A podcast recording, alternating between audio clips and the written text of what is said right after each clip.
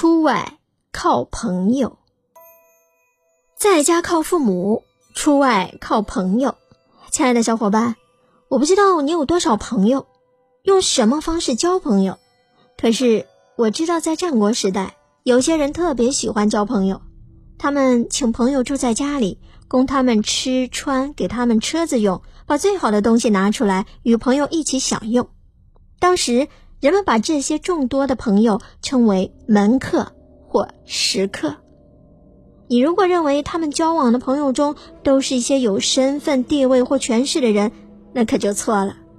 在这些门客当中，固然也有书读的很多的人，但有些只是看门的门房、杀狗的屠夫、善于钻洞的小偷、会学鸡叫狗吠的小人物，甚至呢。还有不少是光吹牛不做实事的家伙，以及遭通缉的罪犯。当时供养门客最有名的是齐国的孟尝君、赵国的平原君、魏国的信陵君和楚国的春申君，他们被称为战国四公子。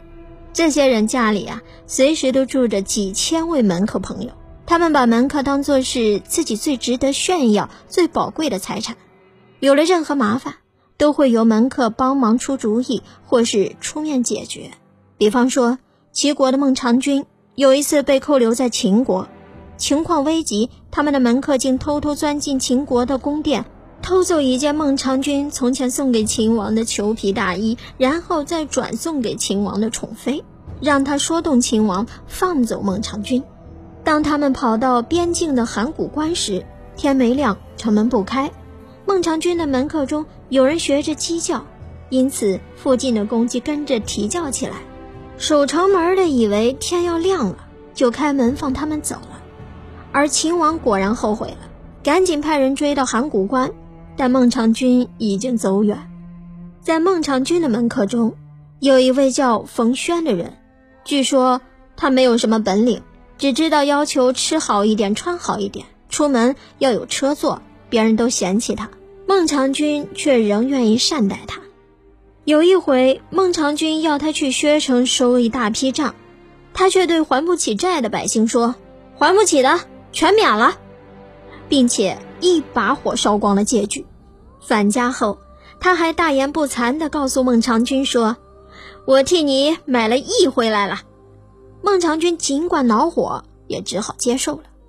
后来。孟尝君被齐王革了职，三千多位门客都散了，只有冯轩跟着他，替他驾车到薛城去。当车马离薛城还有一百里时，只见薛城百姓扶老携幼，沿途赶来迎接孟尝君。孟尝君对冯轩说：“你帮我买的义，我现在明白了。”不过冯轩却说：“狡兔有三窟才安全，现在你只有一窟还不够。”于是他跑到秦国。向秦王说：“这孟尝君被齐王革了职，心里一定非常怨恨。这正是大王请他叛离齐国，效忠秦国的好机会，切勿错过呀！”秦王立即派人去齐国请孟尝君，而冯轩呢，却赶紧先跑回去觐见齐王，说：“大王，我听说秦国已经秘密派人迎聘孟尝君，如果他去了秦国，对我们齐国大为不利。”您何不趁早恢复孟尝君的职位，来打击秦国呢？齐王探听之下，果真有这回事，于是赶紧恢复了孟尝君的职位。战国时代正是这么一个奇妙的时代，一个小人物有时就能够改变国家大事。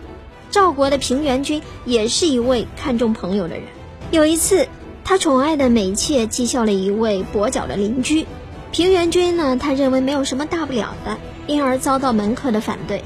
后来，平原君竟然杀掉了美妾，亲自向跛脚的邻居登门道歉，于是他的门客朋友才谅解了他。公元前二百六十年，秦国在长平大败了赵国，杀了四十万赵军，接着进逼赵国首都邯郸，赵国眼看就要灭亡，平原君立刻打算带二十名文武全才的门客到楚国去求救兵，他挑来挑去，只挑了十九位。还差一位啊！这个时候，有一位叫毛遂的门客便自告奋勇地说：“我来凑满二十个人吧。”平原君不认识他，其他的门客也不怎么瞧得起他，但是呢，还是带他去了。平原君与楚王谈了很久，楚王都不同意出兵抗秦。大家正在一筹莫展的时候，毛遂提着宝剑走到楚王面前，恶狠狠地说：“你的性命现在在我手中。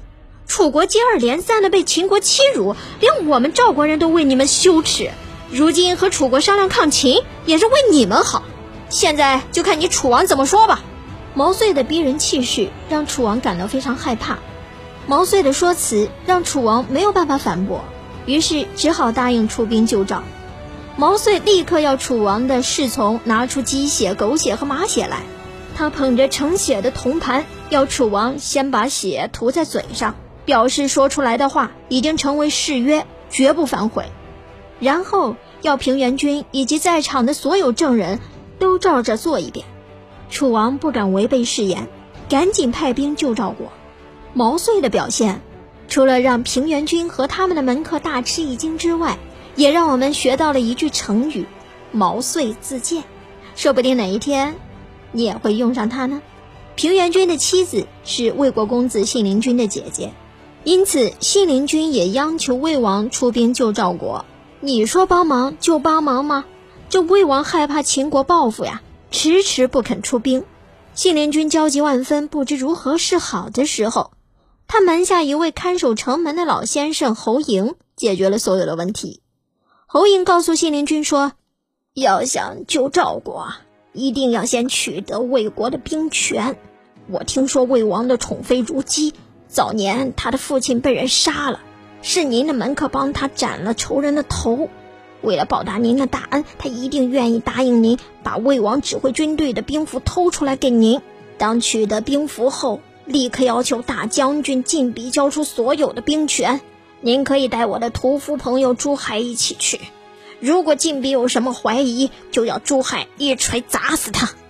信陵君按照嬴侯的大胆妙计，取得了兵权，打败秦军，救了赵国。信陵君的艺名天下皆知。后来只要他登高一呼，各国都愿意派兵抗秦。不过，你可别以为六国真的团结起来合纵了呢。事实上，大家的意见越来越分散。他们只能靠着像孟尝君、平原君、信陵君、毛遂、侯嬴这样的人，勉强维持着抵抗秦军的力量。我们只要看看信陵君最后的下场，就知道战国时代的结局会如何了。秦王得知信陵君有这么大的号召力，就拿出许多钱财贿赂了魏王身边的臣子，在魏王面前说信陵君的坏话。他们还说，天下诸侯。都想拥戴信陵君做魏王呢，并且还屡次派人向信陵君道贺，故意探听信陵君到底做了魏王没有。魏王果然上当了呀，便撤销信陵君的兵权，渐渐和他疏远了。信陵君最后郁闷的病死了，战国时代也接近了尾声。故事的最后，糖糖还要为大家分享一个特别有名的人。战国时代呢？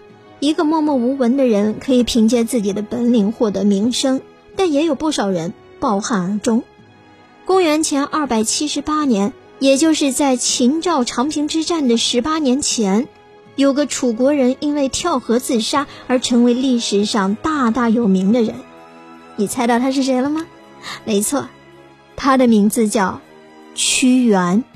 屈原是楚国的贵族，一心想改革政治。但楚王却不听他的意见，还将他革职放逐。